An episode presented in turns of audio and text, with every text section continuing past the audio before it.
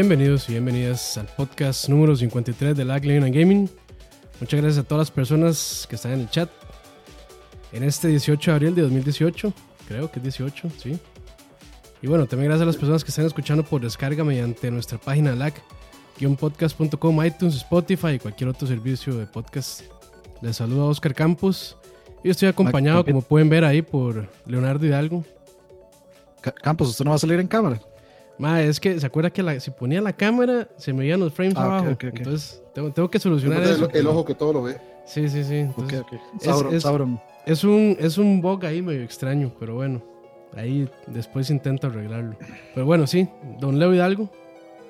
Saludos, gente, qué gusto verlos. Bueno, no, perdón, qué gusto estar aquí con ustedes, más bien, y ver a Dani y a, y a Frank. A Campos no lo vemos, pero sí sabemos que está ahí, sí lo sentimos. Aquí estoy, aquí estoy, aquí estoy, aquí estoy. Es como Dios, nadie lo ve, pero todo el mundo lo quiere. Campos está con todos nosotros siempre. Así Y es. Si fusionamos Campos y Sauron, tenemos Camprón. Sau- Sa- Sauros Sauros. Saurus. Suena como nombre de calzoncillos. o, o Sampos. o, o ¿cuál sería? Cauron. Cabrón. Sí, sí es un cabrón. Nada más Cauron. Ahí también tenemos a don Francisco Montero. Bueno, muchas gracias por estar todos aquí y por leer sus comentarios. Y, eh, siempre viene acompañado por el ojo que todo lo ve, Campos, por Dani, el, bueno, y por el- Leito, el grande. el- El ojo que todo lo ve y el ojete que todo lo siente. Y también ahí, bueno, No. este, ya de hace ratos diciendo estupideces, Dani Ortiz.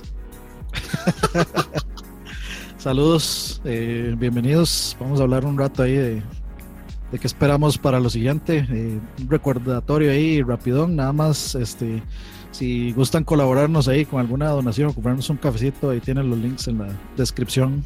Sí, es así Ahí es. dice, si quieren hacerse populares y salir en un stream de lag que ven 200 personas, pues háganse, háganse populares. Pu- pueden ver sus, salu- sus saludos a sus papás, a las secciones de su colegio que iban a salir. Entonces, si se quieren hacer populares, adelante. Sí, es. Ya, como dijo Dani, pues sí vamos a hablar, este.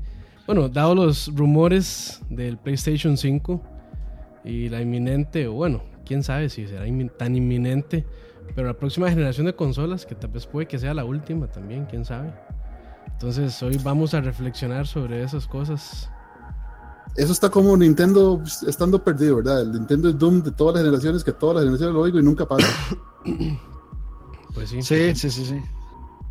Eh, de, de hecho, yo creo que es un buen tema para empezar a hablar sobre este, de toda esta cuestión de si va a haber siguiente generación o no va a haber siguiente generación o qué va a pasar, porque o sea, siempre es un tema que discutimos mucho. A, a mí es que, digamos, siempre se mencionan números y se dicen como que, ah, es que cada, todos los años venden menos consolas. Pero no sé, o sea, a mí me parece que los números se siguen manteniendo similares. Es cierto, es cierto que hubo un alto, digamos, un, digamos, un pico en, como le gusta a Campos, en Play 2 y en esa, y en esa generación particularmente, que fue el pico más alto. Pero alrededor de, podríamos decir que el, eh, el PlayStation 4 ha vendido prácticamente lo mismo que un PlayStation 3 en la generación pasada, que el Play 2 no, y que el Play 1 tal vez no, pero sí andan como alrededor de los mismos números. Obviamente tenemos la de Xbox y, y Nintendo, digamos, con el Wii U, que no les fue tan bien, pero eso es, es- son, digamos, excepciones a la regla que por diferentes factores, pues no, este, pues no tuvieron éxito. Pero, por ejemplo, también vemos el 3DS, que el 3DS tiene números prácticamente similares al PlayStation 4, o creo que más, no estoy muy Más. seguro. Entonces, Más, de, pero y la- gracias a una estrategia correctiva que hizo Nintendo. Sí, Sí, claro. gracias, a- gracias al el Hail Mary que tuvo que hacer ahí. Sí. Bajo ese Este, precio. Sí, sí, sí. Y tirar Metroid y, y Minish Cap en mi- para mí. Yo salía corriendo a comprarlo. Pero sí, o sea, yo creo que sí, este, o sea, como que es algo entre, como que los números reflejan que supuestamente cada vez se venden menos, pero al final del, de, al final del- de los tiempos terminas, terminan vendiendo la misma cantidad de, de unidades. Entonces yo no sé qué tanto, qué tanto, digamos, qué tanta tracción tendrá ese, Esos números. Sí, es- eh, sí, ese, ese, ese constante claim de que de que las consolas van en decaída y de que cada vez se venden menos. O sea, obviamente no, no podemos eh, desmeritar que hay gráficas y que hay números que, que representan como ese declive, pero de, yo no sé, no sé. Es que ese declive es un poco pasó, complicado. Pasó en esta generación anterior, la de Play 3 y toda la generación del Wii y todo eso, fue cuando la migración al, al mobile gaming se dio en todo su en toda su extensión. O sea, la gente, mucha gente dejó de jugar por jugar en, en, móviles, pero ya en estos dos últimos años se ha visto más bien el fenómeno contrario, con cuestiones como la gente, la gente que ha dejado de jugar, este, por ejemplo, juegos de Facebook, como el legendario Farmville, la gente que ha dejado de jugar, de seguir todo lo que salía de, de Roxio, por ejemplo. Ya no tenemos esas cantidades industriales de gente jugando Angry Birds eh, o gente jugando juegos de celulares. Bueno, y, y, y, hay algo que se dice Fabián Bolaños, que de hecho es un buen aporte, que dice que el Play 1 y el Play 2 vendieron tanto gracias a la piratería. De, uh -huh. Pues, eh, inclusive, sí, está, está bien que hubieron números muy grandes. El Dreamcast tenía, era pirateado, GameCube fue pirateado, Xbox 360 fue pirateado inclusive, pero eh, como que en esa generación ya la gente empezó a tomar esta mentalidad de comprar originales, eh, al menos en el lado de las consolas, empezó a dejar un poco más la piratería de lado y aún así pues los números se mantienen digamos robustos por decirle de alguna forma. O sea que el 360 y el Play 3 estuvieran cuello con cuello hasta el final y que, y que vendieran digamos pasar a la barrera de 70 millones de consolas pues también me dice que, o sea, que, que por lo menos la, la industria está saludable en venta de consolas, que no hay Uh -huh. que, que, no hay como alarmas encendidas respecto a. Sí, yo creo que esos, bajon, esos bajonazos, este, de pues, no son tan representativos. Y más que. Exacto. Este, o sea, los, los, videojuegos ahora están vendiendo muchísimo y ahora son parte también, yo creo que del mainstream. O sea, tanto así uh -huh. que, por ejemplo, tal vez es, es, un, es un ejemplo que no aplica tanto, pero se han vuelto tan populares que ya raperos como Drake y más así están jugando Fortnite con, con, con, este streamers. Ya la vez pasada. Sí, ya estuvo, está, este, una, una, una, herramienta mercadológica. Sí, ya sí, estuvo, estuvo jugando con, con, Ninja. y, de los juegos. Sí, estuvo jugando con Ninja y este, hasta rompieron un récord que, bueno, después que, creo que todavía se mantiene sí, en Twitch. De, de cantidad yo no sé, de personas yo, yo no estoy de acuerdo con eso, del, con el comentario del, de la piratería. Porque sí, es cierto, en Latinoamérica y en muchos otros uh -huh. lugares, especialmente en Asia, sí se da mucho la piratería y todo, pero si, si eso hubiera sido cierto, si, si, es, si las consolas hubieran vendido exclusivamente por la piratería o mayor parte por la piratería, no habrían habido tantas, tantas compañías desarrolladoras haciendo juegos para ellas. O sea, no, no hubiera habido tanto juego que piratear, porque estamos hablando de que usted básicamente podía comprar un juego cada día diferente y aún así no iba a comprar todos los juegos, ni para el Play, ni para el Play, ¿cómo se llama esto? Ni para el Play 1, ni para uh -huh. el Play 2. Además de eso, vea, la industria que más ha sufrido con la piratería ha sido la, la de PC, la de PC sí. a un punto que estuvo a punto de quebrar el PC Gaming. Sí. Si eso hubiera sido cierto, hubieran quebrado, hubiera, hubiera quebrado el PlayStation hace mucho tiempo, porque nadie hubiera querido desarrollar porque no estaba dando ganancias. O sea, uh -huh. es cierto, la sí, piratería impulsó 1, mucho, sí. eh, la, la piratería impulsó mucho a las zonas marginales o a las zonas que no tenían regulaciones fuertes. Pero no es el, el, el motivo del éxito. Exacto. El motivo del éxito fue que, de que, que, había mucha gente que compraba los juegos porque desarrollaban cosas, títulos de calidad.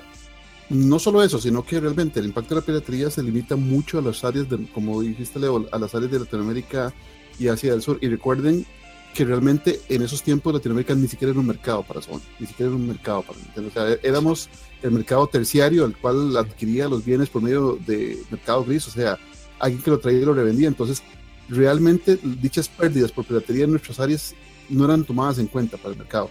Uh -huh. Y una de las cosas que, que dice Dani, que, que, es interesante, que hay menos ventas de unidades de consolas, pero hay más ganancia, porque hay más ganancia, es sencillo, porque ahora hay más maneras de monetizar el, el juego. Sí. Ejemplos como los que dan los muchachos en, en, en, el chat, por ejemplo, como Fortnite, son ejemplos de que un juego que cuesta básicamente nada se don, monetiza a base de. Don, don de, Fran, perdón, lo, lo, molest, lo, interrumpo un segundo. Este, muchas gracias a Kenji Nafuni, que donó 6 dólares. Dice Mario sí. Number 9 para PlayStation 5. Muchas gracias. Mario Number 9, Mario number sí. 9 2. Mario, Mario Number 10. Mario number mae, Campos, hágame el favor y devuelve, y devuelve esa plata, mae. Eso devuelva es plata sucia. No, es más. Mae, devuelva, devuelva más, esa porquería, mae. Lo, lo volví a tirar. Ese... Lo volví a tirar ahí en el stream, mae. El, el... volví a tirar ahí el stream a la donación. Muchas gracias a Kenny Nafuni. No Vamos queremos su maldito dinero. Maldito ladrón. ese, ese- ese dinero es, din- es dinero de, de Kickstarter, man. ¿Qué, quéjese aquí? Ahorita lo pasan en Canal 9, tranquilo. Entonces, eh, es, eso es por, por lo que ha cambiado la forma de monetizar, la forma de obtener dinero de los juegos. Decía Dani que, y básicamente, o, o Leo, si no me acuerdo, básicamente la piratería no afectó tanto porque la gente compraba los juegos. No era eso. La piratería dejó realmente tener un impacto importante en la industria de videojuegos cuando otros métodos de amarrar al jugador se volvieron populares, como el juego online. Ahora la, la opción estaba entre yo poder jugar con mis amigos con una versión original del juego o comprarme una copia pirata y no poder jugar online con ninguno. No puede acceder a los servicios online, a los servicios de multiplayer. Entonces, ¿qué, qué- hizo la gente? Realmente el, el impacto de Xbox Live y de PSN en su inicio fue que hizo que la gente dejara de tomar a la piratería como una opción primaria, sino que para poder disfrutar de todos los beneficios que te daba el, el tener el juego legal, como jugar con tus amigos, como tener parches, como tener acceso a DLCs, que tal vez no, no venían dentro del juego primario, pero eran opciones que expandían tu experiencia de juego, la gente empezó a dejar de ser pirata, empezó a dejar a ir a comprar los originales porque te dan estos servicios extra. Entonces, la industria ha aprendido a que sí, está bien, tal vez no, no vendo los 10 juegos a 50 dólares en este año, pero si vendo 5 juegos a 60 dólares, de los cuales les sigo sacando plata con contenido extra, con los eh, mal llamados loot packs, con contenido cos- cosmético, entonces esas Es que- experiencias de juego extendidas es valor extra que te amarran al jugador Eh, a jugar legal. es, es que es algo que en el mundo de la tecnología también ya se está dando y, y es este pues el, el, el trend, digamos, o el, o el enfoque, que ya se está pasando de dar productos a dar servicios. Entonces, ¿y qué. ¿y qué genera más ganancia? Los servicios. Entonces, Servicios. ahora ahí pues, Sí. y pues ahora, este, ¿qué hacen las compañías? Y prefieren sacar este, estos juegos de mundos abiertos, free to play, pero cobrar Ujú. este, por ahí cobrar sus eh, microtransacciones, los, sus los boxes, lo que sea. Y eso es algo que pues ha estado cambiando la industria y pues lamentablemente todo está moviendo hacia allá.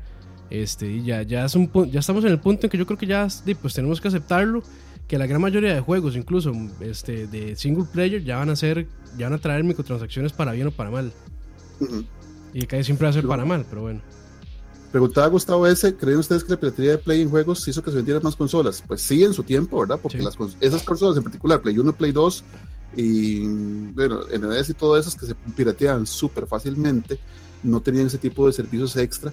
Y entonces Y- vos no perdías nada por comprar una copia pirata, realmente. Y es que, y es que si era, si era, si era un selling point el, el poder adquirir juegos más baratos.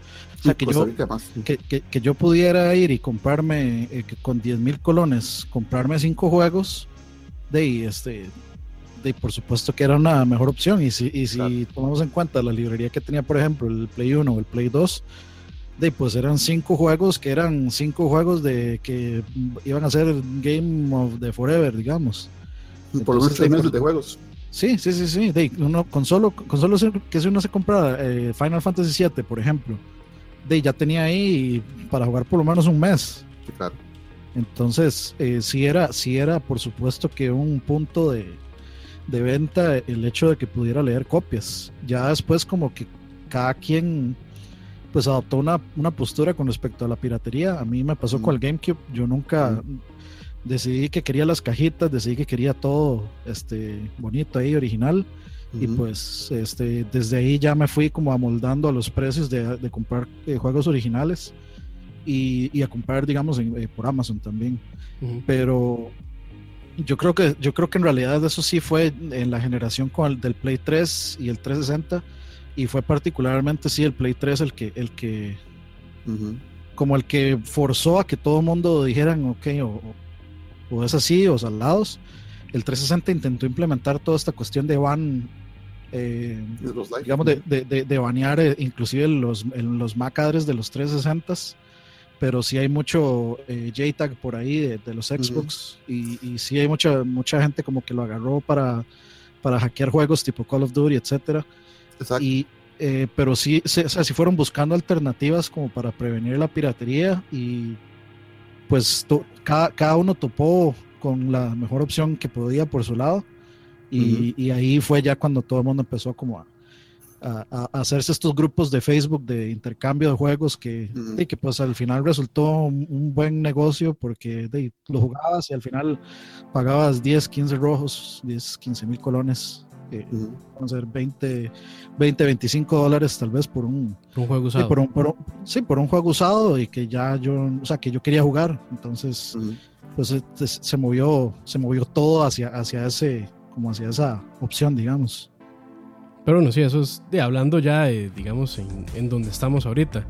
Pero hablando un poco más de, digamos, de lo que podríamos esperar la siguiente generación y a lo que yo estaba viendo y leyendo un poco es que, bueno, primero Mark Cerny se ha estado reuniendo con developers por ahí y preguntándoles a ellos que qué es lo que necesitan. Y bueno, se, se- se llegó como a un... Bueno, Mark Cerny Consenso.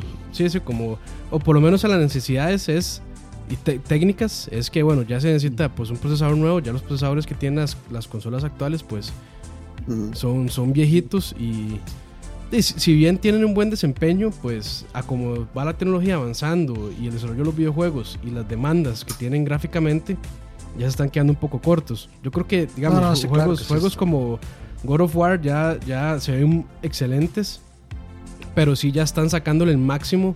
Yo creo que eso es tal vez lo máximo que podría dar un Play, Play 4. El Xbox ¿Cuántos One años tiene la X, generación de Play 4? sí, el Xbox One ¿Cuánto X, qué? ¿Cuántos años tiene esta generación? como 5. Eh, lleva cinco ya.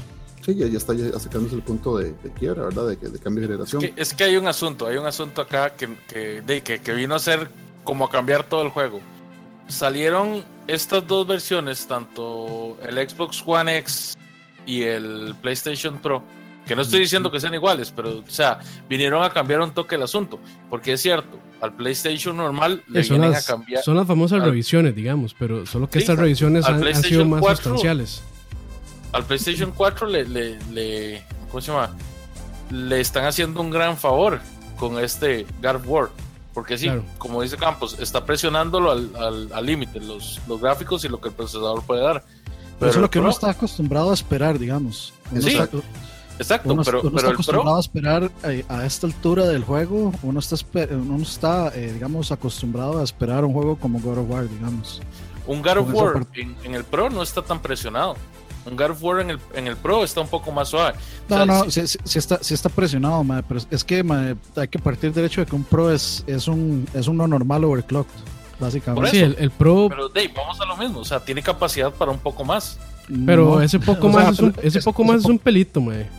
es- Sí, ese poco sí, más es, Es como apretarle el turbo a, a una Es- compu. ese poco más es apenas para 4K y para correrlo en 1080 y de hecho ni siquiera Ni es siquiera 1080 60, 60, sí. creo. Es como 1080 40, Por una 30, cosa sí. Sí, por ahí Ok, anda. y eso en el, en el caso del Play 4.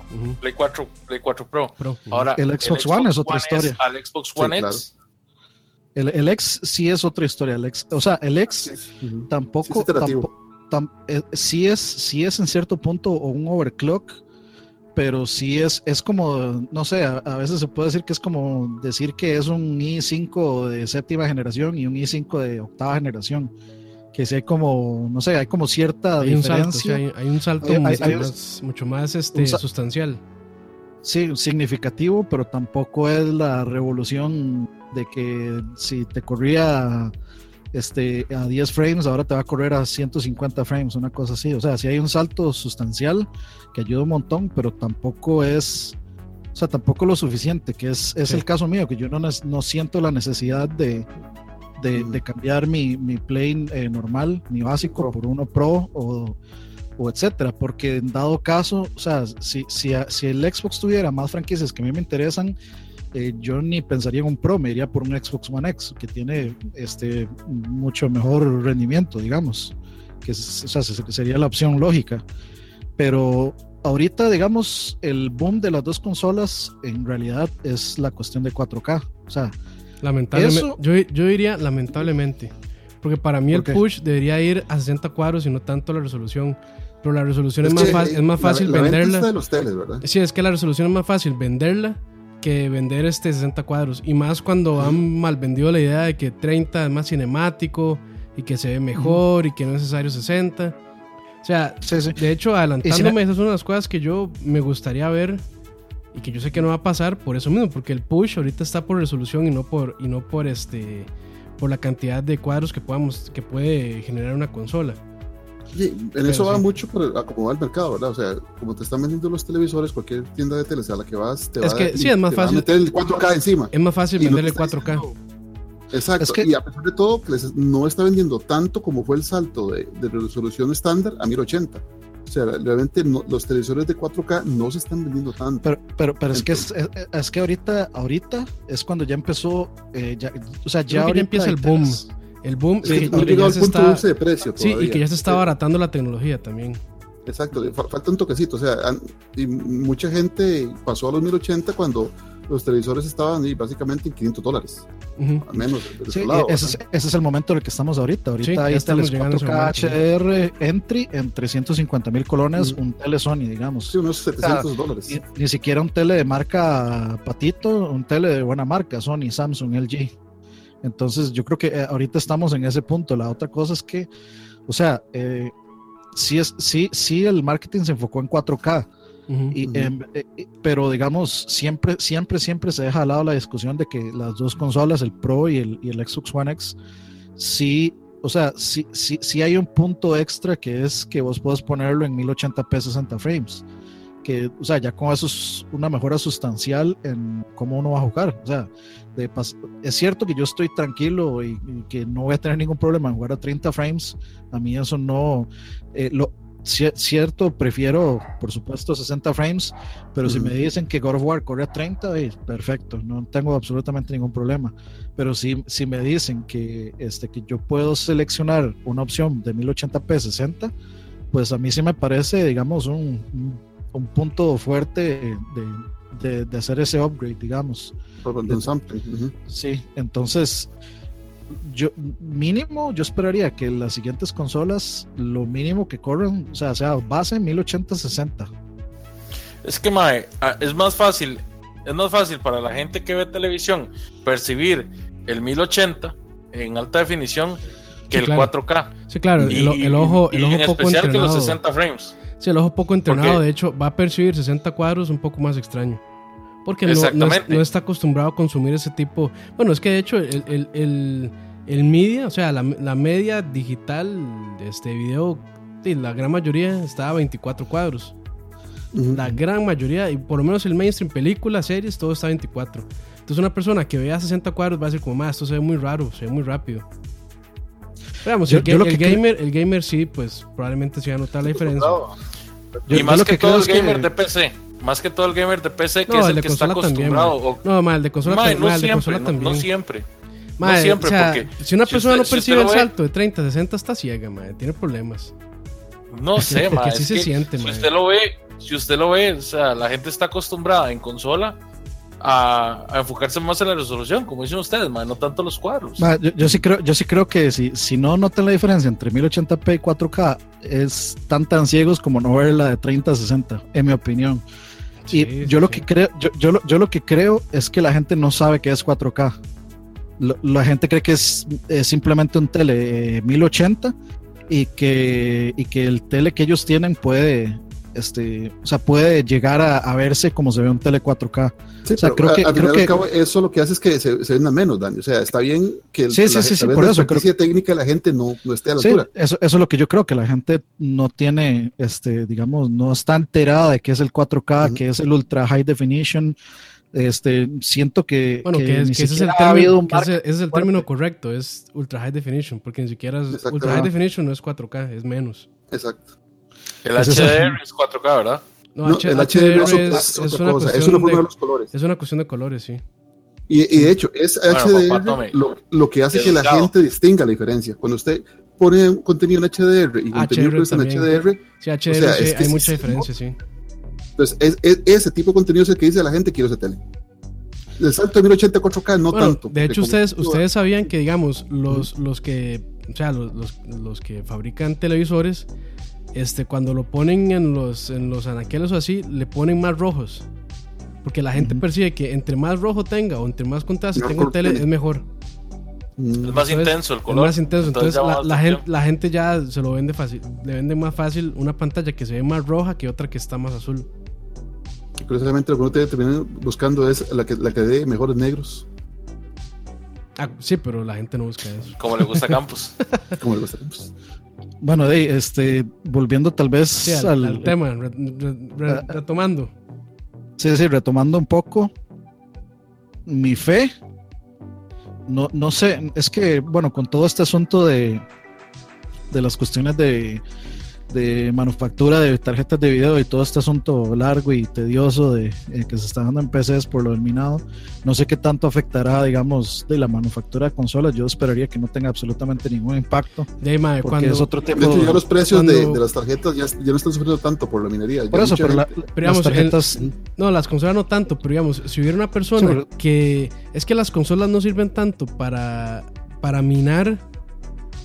Porque, o sea, los- sus procesadores no son tan poderosos. Pero digamos, si saliera una consola con un procesador así, poderosísimo, a un precio accesible, mae, ahorita estarían todos minando con consolas. Pero Exacto. no, pero no lo hacen porque no son lo suficientemente poderosas.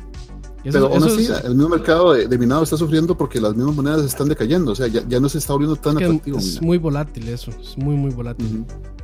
Pero sí, bueno, vo- volviendo a lo que les contaba sobre Mark Cerny, este, bueno, y una de las cosas que, que, que dijeron es eso, o sea, que se ocupa un procesador nuevo y ya, y ya, ta- ya están pensando en la próxima generación de AMD de 7 nanómetros, de FinFET de 7 nanómetros. Ahorita están Vega con 14, eh, perdón, Zen con 14 y la próxima va a ser Zen 2, creo, que va a ser 7 nanómetros. Y eso, pues bueno, va a aumentar este, el- eh, la capacidad de procesamiento y a su vez va a ser este pues más ahorrador porque entre más pequeños sean este los procesadores o los, o los FinFETs este pues menos eh, electricidad va a estar consumiendo. Entonces eso, eso, ajá, eso por un lado. Entonces ya hay una empresa taiwanesa que es de hecho la TSMC que ya están empezando a producir estos este procesadores con 7 nanómetros. Ujú. y probablemente por ahí leí también este, que la primera compañía que va a tener acceso a eso va a ser Huawei. Y que como están apenas empezando a producirlo, más o menos lo que toma el tiempo este, para ellos poder maximizar la producción es como un año. Entonces se está hablando que, que el PlayStation 5 este año está muy difícil. Pero Ujú. tal vez para es que tiene que poner 2019 los yields y todo eso. 2019, 2020 ya es, es, una, es una fecha ya más razonable cuando ya este, las empresas que están produciendo las, las- los procesadores y la memoria RAM que ya han maximizado y ya han este, pues, podido también eh, mejorar su capacidad de producción para poder satisfacer la cantidad de demanda que genera eh, Sony y Microsoft. Sí, que tengo, tengo entendido cosa- que también tengo- Ah, eh, sorry Frank eh, no. que tengo, te- tengo entendido que también este en la memoria está a punto de ver un cambio grande no que se va a pasar de, de DR5 a otra cosa no Eh, Sí, sí, la a- memoria en, en capas. sí, la H, ¿cómo era? HBM, HBR o algo HBR, así. ah, puta, se me olvidó el nombre. Sí, también. Este, Pero que H, sí, es la que- H- HBM2, digamos, ahorita está, digamos, HBM2. la 1080, la 1080 Ti de Nvidia usa GDR5X. Pero Mm. este, la HBM2 es la, es la tecnología que utiliza eh, eh, AMD Ujú. y es este, muchísimo más poderosa y también este, en capacidad de generación de datos, eh, de, de procesamiento de datos es mucho más capaz.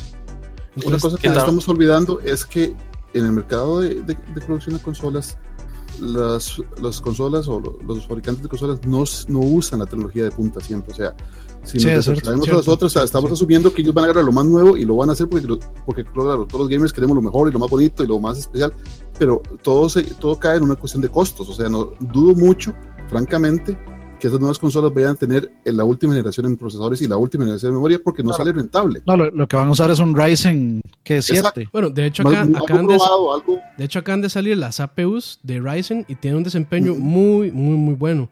Que de hecho es, es, es, es como un este, System on a Chip, que es básicamente GPU y CPU en, en el mismo chip. Entonces, es el modelo que siguen las Exacto. consolas. Entonces, muy O sea, probablemente no- se no- van a no basar en- esa misma tecnología para sacar. O sea, aquí, aquí estamos especulando, pero de ahí es como lo Sí, más. Pero siguiendo el patrón que se ha seguido sería, antes, sería lo lógico Sí, es como lo más lo lógico que no hacer. esperemos que, que, que, una consola vaya a tener una tecnología tan de punta que supere a, a la tecnología flagship de, de, las partes de PC de ese momento. Sí, no, no, no vamos a esperar un, un, Xbox o un Play con un, un i9, digamos. No, pero tampoco, tampoco se puede, tampoco se puede quedar tan atrás. O sea, yo esperaría que ya la, la próxima generación de consolas venga con un almacenamiento como el, este tipo de almacenamiento nuevo que hay, que es parte flash. Sí, y ahora aquí viene una pregunta. ¿Ustedes qué opinan de que entonces las consolas sean un poquito más eh, modulares? No, eso, eso, trae muchos problemas de manufactura. El, el, hecho de que usted tenga, digamos, partes armables y, digamos, eh, conectables, para decirlo de alguna manera, da muchos problemas de factura porque es control de partes, control de manufactura. Este, el BOM, el Bill Materials de, la, de, las, de las consolas se vuelve muy caro porque tiene que tomar en cuenta muchas más partes conectables entre ellas y si por ejemplo tiene algún problema en stock de una parte, eso le frena la producción de todo lo demás. Entonces, al menos suena bonito en el papel, pero a nivel de, de manufactura y a nivel de control de costos es una pesadilla. Lo que sí yo espero es una que eso, que eso es lo que yo voy a plantear, o sea, las generaciones de consolas han venido una generación evolutiva, una generación revolutiva, una generación evolutiva, una generación revolutiva, o sea, claro. en la que una generación es un cambio drástico, la otra generación mejora ese cambio, la siguiente es un cambio drástico, la otra mejora. Entonces, esta última generación ha sido una generación evolutiva, o sea, no hubo un gran cambio solamente en mejora de gráficos algo así, pero no hubo ese cambio drástico con respecto al anterior. Y esta que sigue va a ser otra generación evolutiva. Va a ser la primera vez en que haya dos generaciones evolutivas, dos generaciones donde el retorno de inversión, en donde el cambio en gráficos, donde ese impacto que vos vas a sentir no va a ser tan grande como saltar del Super Nintendo al, al 64 o como saltar del Play 1 al Play 2, ya no se va a sentir ese cambio tan grande. Primero porque la misma ley de Moore ya está llegando a un límite. Pero yo creo Segundo, que sí, porque, ya, ya, estamos uh -huh. llegando al punto en que los saltos de generación no van a ser tan, tan, tan, dramáticos. O sea, eh, una cosa que te da impresión, oh, wow, esa, eso está tan diferente a lo que a la generación pasada por cuestiones de la misma ley de Moore, porque ya digamos el progreso en procesamiento está llegando a un tope, porque ya la ley ya se está estrechando, y simplemente llegamos al punto del, lo que dicen los gringos, el good enough, suficientemente bueno, o sea, el gráfico que usted va a ver está lo suficientemente bueno que ya que usted le añada 5 frames extra, que usted le añada este, un poquito más de resolución, no cambia la sensación en el jugador. Pues ya estamos o sea, llegando no, también casi a gráficos exacto, hiper, hiperrealistas. Exacto, entonces ya después del hiperrealismo lo tiene, digamos. Exacto, viene, el, viene lo que llaman el uncanny valley, o sea, ya viene algo tan realista que es incómodo para uno. Entonces, sí, pero bueno, un buen, un, buen, un buen diseñador de videojuegos no, o sea, trataría de no caer en el no valley no estoy, no estoy de acuerdo, no estoy de acuerdo en eso último, Frank, porque uh -huh. gran, gran parte del enfoque que se le ha dado ha sido al VR. O sea, el, la optimización de las consolas se va a ir por ese lado, man, a un punto que vamos a llegar a, a, a, utilizar el VR 100%, sí o sí. Pero eh, eso es lo que se cree, pero vos has, vos has mismo visto, y gracias a, nuestra, a nuestra amistad con, con, Michael y todo eso, vos has visto que el mismo campo del VR no ha avanzado lo suficiente, ya sea en avance tecnológico, ya sea en popularidad y ya sea en precio. O sea, no hemos llegado al punto donde, del killer app del, del, del VR. Por eso yo no, yo no espero que esta siguiente revolución sea VR based. O sea, se, se enfoque solo en VR, que ese sea su caballo de batalla, porque el VR no está encontrando su mercado todavía. Estoy no, no, de acuerdo. O sea, ahorita, ahorita sí, no, sí, pero o sea, sí, o sea, hay un killer app. O sea, estoy totalmente de acuerdo en esa parte, ma, pero cuando lleguemos a ese tope, cuando lleguemos a eso de lo que están hablando este campos, uh -huh. que va, ya, ya no se puede optimizar más que el uh -huh. good enough, tiene que moverse para algún lado, ma, y, y, va a ser en volver más realista o, o, o cambiar el, el modo lateral. juego. Y Puede ser pero digamos, el, el, pero digamos, el, no se ha movido lo suficiente, pero la, se va a mover. Pero la optimización de motores es algo que siempre, o sea, se puede dar. Por ejemplo, digo, comparemos, es que quién sabe qué motor está, estará utilizando eh, God of War. Pero o sea, eh, al, al, ser first parties, pues tienen acceso casi que directo ah, claro. a poder desarrollar, pero muy, muy, muy, profundo, muy, muy profundo en el, en el, en el hardware del PlayStation 4. Entonces, Exacto. por eso es que podemos ver, o sea, un juego. Bueno, no sé si ustedes han tenido el chance de ver el video de Digital Foundry sobre, sobre God of War eh, que hicieron, no, hace, que hicieron no, hace poco. O sea, es increíble, no, la, verlo, es increíble la calidad gráfica. Es, es, increíble la calidad gráfica. Y esa es la ventaja de las plataformas cesadas. Y, es, y esa es una, esa, ventaja, es una ventaja, sí. Que ellos tienen Exacto, acceso, pues, que... a los ingenieros que pues, desarrollaron el hardware. Casi que pueden, que pueden programar el microcódigo directamente al, al, metal de los procesadores porque tienen esa facilidad. Sí, pueden, que- pro- que- pueden programar a más bajo nivel incluso. Exacto, con, con microcódigo y todo eso. Entonces, a eso yo me refiero. Eh, nosotros querríamos pensar que esta siguiente generación va a tener ese, lo que dice Dani, un killer app o ese, ese gancho que diga, wow, yo tengo que comprarme esto ya. Pero ya a nivel tecnológico, como se ve evolucionando el mercado, yo no lo veo por ningún lado. Tiene que ser un cambio así, sorpresivo, una tecnología o no te una tecnología, una forma de jugar tan, tan innovadora, tan nueva, que haga que el mismo avance de gráficos que se ha ido ralentizando con el tiempo no, caiga en segundo plano y haga que la gente lo compre. Es que Eso sí, pasó sí. hace un tiempo con el Wii. O sea, el Wii no era tecnológicamente avanzado, pero la, su interfaz con la gente era diferente.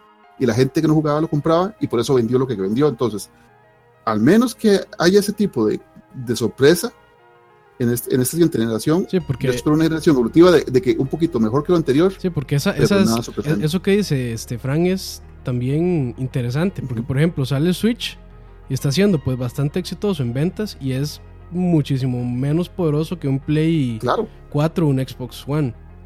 exacto. Porque, Entonces digamos, ahí, ahí están apelando a otras cosas. Ahora, no creo, porque digamos, ahorita Microsoft y Sony están muy enfrascados en la lucha de, de, de quién, quién, quién puede más. ¿Quién la tiene más ¿Quién la- grande? ¿Quién, la- quién- o sea, sí, quién la tiene más grande, quién puede procesar más, quién tiene más teraflops, con los benditos términos de mercadotecnia que les gusta usar. Pero digamos, ya, o sea, con el ejemplo del Switch, ya vemos que una máquina que no es tan capaz, es muy capaz de hacer cosas que tal vez Sony o, o incluso este Microsoft no pueden hacer. Es Pero un mercado que está juego. libre, man. O sea, es un mercado que no tiene, que, no, que, Es- no- que nadie que, siquiera había tocado. digamos entonces que crearon una necesidad de ellos. Sí y no, Totalmente. Leo, Sí, porque entre ¿cuánta, cuánta gente compra el Switch como una, como una consola secundaria?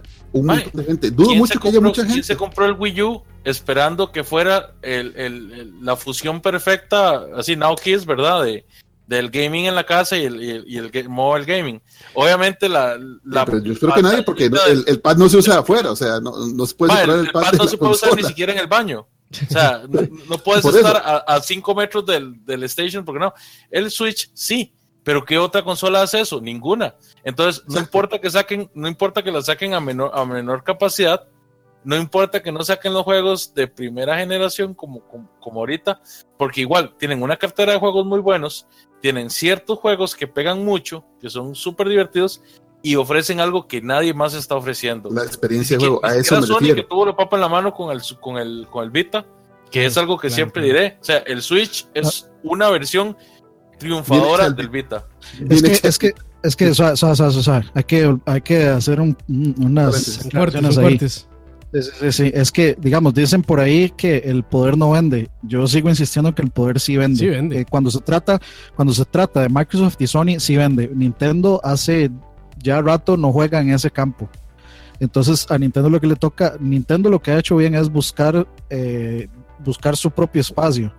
¿Y qué es lo que dice? Dey, este, la verdad es que yo no quiero, no, no quiero complicarme mucho, no quiero cobrarles mucho. Quiero esto que sirva en su casa y que sirva por, y que sirva como su portátil. Y se lo Pero la experiencia, todos. o sea, lo que ellos venden es la experiencia. Ahora, sí difiero en lo que vos decís, porque Dani, eh, consistentemente en todas las generaciones de consolas, la que más vende no es la más poderosa. En la, Pero- en la generación de Play 1, vendió más el Play 1 y era la menos poderosa. Era más poderosa Pero que era- 64. En pero- pero 2 es que- Pero, pero, pero hay que hacer varios, varias cosas ahí. Cuando el Play 1 salió, sí era la más poderosa. El Play 1 era el más Bueno, y- poderoso. y es que Play 1 estaba Sí, también cuando- apuntando a tecnología que no era tan nueva, pero que sí la estaba usando bien, que era los, Sí, los CDs. cuan- Cuando, el Play 2 eh, salió, era el más poderoso. Luego ya salió lo que seguía. Por eso, pero recuerda que Cuando estamos hablando de salió, generaciones completas. Hablamos de, de la- una generación de Play 1 que incluye Por- el Play 1, que incluye Saturno y que incluye 64. Cla- el Play 1 vendió más y no era el más poderoso. La Claro, pero, de Play 2, pero, pero es que, o, o sea, digamos, eh, si, si vos sacas una consola de primero, te estás exponiendo a que obviamente la, la competencia saque algo más poderoso. Y Sí, la, cuestión 360. es el, apoyo. O sea, sí, al 360 lo que le pasó fue que el 360 mm, Fue no, el, ar- el aro, que- el aro rojo fue, ma, el 360 fue el aro rojo. Claro. No, Pero no, es que- aún así, con el aro rojo y con todo ese problema de pillar qué, qué significó, como dice Campos, aún así con todo eso, el 360 vendió más que el Play 3 en el mercado americano por muchos años, eh, aún hasta después de terminar la y generación. Sacaron una Sí, pero- máquina mala con todo, Sí. con todo y que la hijo de puta Con máquina y no eso. servía y tenías que comprarla no una ni dos, sino hasta, Hasta tres. tres veces. Inclusive, personas que compraron cuatro veces, mae, Ajá. ese condenado vendió, lo que Vendió. le dio la gana, mae. Exacto, es- y eso fue lo que puso la base. Es el para- mejor, que es el mayor caso de éxito que yo he conocido porque estás vendiendo algo defectuoso Y sigue vendiendo. de Por eso, pero, pero, pero, Pero- el 360 por muchos años era, era la consola, era la consola más poderosa del mercado, por muchos No. años. Pero yo lo- en lo El- que yo sí estoy de 360 acuerdo. Un lo- año antes del Play 3. En lo que Un- yo sí- en lo- solamente un año tuvo diferencia. En lo que yo sí estoy de acuerdo es que yo no veo ni a Sony ni a Microsoft haciendo una apuesta como la hace Nintendo. O sea, No, ellos no, no. Sí, sí se, sí van, sí se van a tirar por lo- la más nueva tecnología que tengan en el momento disponible, con lo que les pueda generar más potencia. Porque ahorita ¿Vos sabes están, por están es eso, jugando, verdad, están jugando a eso. Es que es- una gente combinación de hace el cosas. software de Nintendo es, es una gente que tiene silla en la junta directiva de Nintendo. Lo Sí, que sí, claro. Miyamoto hace, Miyamoto dice, él se sienta a hacer el, el software y el hardware a la vez porque dice, yo esta es mi idea, pero yo quiero este hardware que refleje mi idea. Y Sony es una multinacional y Microsoft también, en lo que tenés cantidades de industriales de gente en el comité de hardware o en el comité de, de manufactura, otra cantidad distinta en el comité de first party, Ujú. otra cantidad distin- distinta, entonces son sinergias de gente que piensa distinto y que ahí más o menos medio acordamos algo, pero no es un pensamiento unificado como el de Nintendo, que uno, dos, tres cabezas que tienen 30 años en la industria, básicamente deciden para dónde vamos. Sí, pero eso, eso es, es- está bien, está mal, en Sí, realidad. tiene razón, está bien, está porque- mal, ambas, es cierto. Porque, porque, porque ese justamente ha sido la cruz que ha tenido Nintendo. De Sí, que, porque, por ejemplo, Zelda, de que todo- mae, todos los juegos first party de Zelda Nintendo corre en son el Switch, pero corre, digamos, dejando los pelitos en el alambre, igual en Wii U. Sí, y digamos, lo que voy es que esa es la cruz que ha tenido Nintendo, eh, digamos, desde el, desde, el Wii, desde el Wii, que los juegos first party ellos, eh, a ellos les salen bienísimo, pero al Ujú. resto no. Entonces, de, si ellos están pensando solo para sí mismos, pues obviamente están alienando a todos. Y a mí justamente me parece perfecto lo que, que, que Sony está repitiendo, lo mismo que hizo con el Play 4, que es salir y preguntarles qué quieren o qué les parece que es, ¿Qué, qué, neces- qué les qué parece necesitan? Sí. que necesitan. Es, están repitiendo exactamente lo mismo que hicieron con el Play 4. Eso fue lo que hizo Mark Cerny con el Play 4. Sí, por eso les- Salió, le- les preguntó a todos qué, este, qué les parece bien y al final hicieron, este, de, de- sumaron uno más uno, dos, dos y esto es lo que tenemos, les sirve bien, si no, de, este, aquí hacemos esto. A mucha gente, este, me acuerdo que ellos habían dicho como, este, no, eso no es suficiente memoria, necesitan ponerle más y al final le tuvieron que meter más memoria. Más, pasó eh, también, ¿verdad? Más RAM. Eh, sí, y de eso, eso es todo este asunto de los developer kits, que eh, aunque puede que hayan developer kits afuera, eso no quiere decir que el mismo año ya va a salir la consola o Ah, que sí, el año claro. siguiente. O sea, son, son varas de prueba que, que tienen, la, que les mandan a la gente primero para que desarrollen sus juegos y a menos de que estén Sí. desarrollando un juego que se va a hacer en un año, pues, mm, o sea, mentiras que va a salir el- o el mismo año o el año siguiente la consola, Sí. normalmente es Ahora, de un periodos de dos años, digamos. ahora, ujú. hablando sobre el Play 5, si estamos diciendo que tal vez su salida sea para 2019 2020, ¿ustedes creen que este 3 hagan, hagan algún anuncio? No. Yo creo que en este 3 no. No. O, En este que no. este va a haber reuniones así, por aparte, como ellos hacen, reuniones muy, muy por aparte, fuera del público, con ciertos desarrolladores específicos, con ciertas compañías específicas, tal vez preferentes, como EA, como Ubisoft, como Capcom puede ser, en los que ellos le van a decir, bueno, este es nuestro plan hasta la, hasta nuestra nueva consola, tenemos un tiempo de salida tal vez de dos años, queremos que ustedes vayan haciendo ya sus ideas, que van con sus, sus grupos de desarrolla- desarrolladores, que vayan usando estas herramientas que nosotros les vamos a recomendar para que vayan planeando ya sus conceptos para nuestra nueva consola. Pero estamos muy temprano todavía para eso. yo, yo podría ver, digamos, el, un logo en el PlayStation Experience de este año y no sé, Un muy PowerPoint, temprano. un PowerPoint, muy- sí, sí, un sí. PowerPoint al estilo Metroid. Sí, sí, y, y, y en el E3, Una lista de papel. en en el E3 hacen el, el build de la consola y que salga en noviembre, porque últimamente, o sea, como que las consolas han estado saliendo todas en noviembre. Entonces, que en noviembre del 2019 tal vez salga la consola y la presentación en E3 del, de 2019. del 2019. Eh, Ujú, Eso me parecería, digamos, eh, el caso más aceptable. En mi opinión, el mejor caso sería que todo se diera en el 2020. O sea, eh, E3 de 2020, Yo no Play que- 5, la no, Es que Sony, no- realmente Sony no está en una posición difícil como para sacar las cosas ya. Sony es el primero del mercado. Sí, es Sony que también, también a Sony le está yendo muy bien de ventas ¿Para qué con va el con- Play 4. porque- O sea, la- sí, las ventas, las ventas del Play 4 son bastante estables y ya han vendido no sé cuántas, pero han vendido un montón y se siguen vendiendo. Entonces sí, tampoco, es por como que le, sí, tampoco es como que le urja renovar a la consola. O, o El Play Exacto. 4 a la fecha ha vendido 76.5 millones. te imaginas. La, la la- la cosa es que, mae, o sea, con Sony siempre pasa lo mismo. Este, o sea, Sony se deja dos consolas corriendo, eh, una de fondo mientras sale la otra. Porque sí, eh, eh, al menos yo sí he visto que hay mucho late adopter que eh, cuando se espera casi que se acabe la generación Y y, empiezan a comprar consolas. Se compra la anterior porque así ya tienen un montón que jugar. Y obviamente Y está muchísimo más barato porque está en la versión Slim o ya hay, o ya como saca el PlayStation 5, entonces para el PlayStation bundles, 4 base. 200, 200, 300 dólares, Los una juegos, cosa los así. juegos se consiguen más barato porque ya hay un mercado muy grande Sí, de juegos recuerda que usados. hasta no hace como un año y medio que se vendía en Play 2, ¿verdad? Sí, de- hace un año y medio más o menos. el, el Play, el Play 3 hasta el próximo año va a dejar de, digamos, De tener soporte online. Entonces, o sea, yo creo que eso es lo que, si, si, si hay algo que hace bien esa gente y, y algo que es lo que yo quiero que, que se le dé continuidad, es a este, digamos, modus operandi de, de por lo menos por lo menos seis años de aprovechamiento de la consola y luego que ya me, me tienen lo, lo que sigue y que siga corriendo en, en paralelo. O sea, para mí así es como así es como yo lo prefiero, digamos. Más O sea, ahora yo- que ni siquiera hay una portátil que tenga que mantener Sony, ¿verdad? Porque ya el Vita means dead y ya Vita estaba No, guardado. y, y yo honestamente espero que no, que no saquen otra portátil sola. No es de que no me emocione la idea de que no vaya a salir un PlayStation 4 portátil. O sea, algo así tirando a Switch. Claro que me interesa. Pero que saquen una, una portátil de menor capacidad sí me agüevaría bastante, la verdad. Es que el mercado de portátiles es muy diferente, Leo. O sea, usted no puede atacar Mae. el mercado de portátiles con la misma Mira. mentalidad que ataca el mercado de consolas. Ve lo que hizo Sony con, con el Vita, man. O sea, Sony le dio la espalda al Vita. Y, y tal vez fue una decisión de negocios acertada, tal vez no. siguen saliendo juegos. la ciertamente que quedan, quedan sin sabor, consolas, o compramos sea. la consola quedan sin sabor. Las, las consolas de Sony las mantienen los third party, que es muy franco. O sea, realmente la gente compra las consolas de Sony por los third parties que tienen. Sí está bien que haya las de las of Us, sí está bien que haya God of War, pero no es la mentalidad de la gente que compra consolas de Nintendo que con, normalmente con los juegos de Nintendo se bastan. Si sale Bueno, y ahora, menos, man. y ahora Más PlayStation, bueno, menos, el, año pasado que hizo PlayStation, PlayStation tuvo un inicio bastante fuerte a, prin- a principio de año con sus first parties y a- para final de año, o sea, estuvo muy dependiente de tier parties. Exacto, o sea, O es sea, que yo no digo así. que no, pero o sea, no, no, no creo que uno tome la decisión de comprarse un Play 4 solo por los tier parties, porque vea, No, vea, o sea, probablemente si ese fuera el caso, el Xbox vendería. El, el Xbox One vendería, vendería más. Porque, Bueno, man, honestamente, los, Xbox, los, los, los- los, los exclusivos del Xbox son bastante ralitos. Pero con el Xbox bastante pasó lo siguiente. Si eh, uno, si uno ¿vieron dice, voy a comprarme un- una consola por los exclusivos y Ujú. por los tier parties.